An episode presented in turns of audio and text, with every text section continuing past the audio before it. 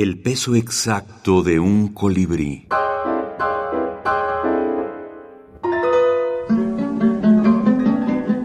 Libros de la minificción. Érase, una bruja malinalco. La foto del bisabuelo. Daisy Morales Poblete, 12 años.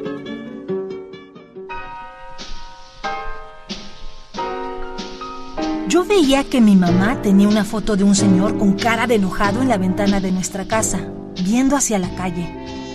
A veces le platicaba, otras ponía una mesita con frutas junto a él. La fotografía era en blanco y negro, medio rota de los bordes. Un día le pregunté a mi mamá quién era el señor de la foto y me dijo que era su abuelito, que se llamaba Cástulo Aguilar. Entonces era mi bisabuelito. Otro día le pregunté, Oyes, mamá, tú debes querer mucho a mi abuelito Cástulo, que es del único que tienes foto en la casa, ¿verdad? No, mija, ¿qué va? Mi abuelo era un viejo enojón, gruñón, regañón, que nos pegaba cuando según él hacíamos mal las cosas y con todos tenía pleito en el barrio. Por eso lo tengo en la ventana, para que espante a las ánimas que se quieran meter a espantarnos. Érase, una bruja malinalco. Juan de Dios Maya Ávila, coordinador.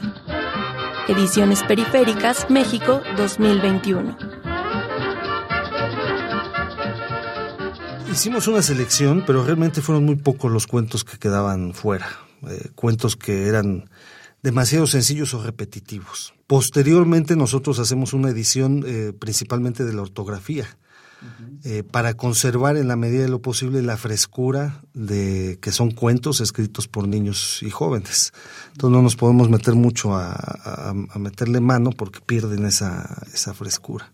Incluso los lectores de los tres libros se pueden dar cuenta perfectamente de eso porque eh, es muy notorio, por ejemplo, el cuento de un niño de cinco años o de seis o de siete años con uno de diez o con un jovencito ya de 17 años, ya están en otro nivel de, de, escritura, pues.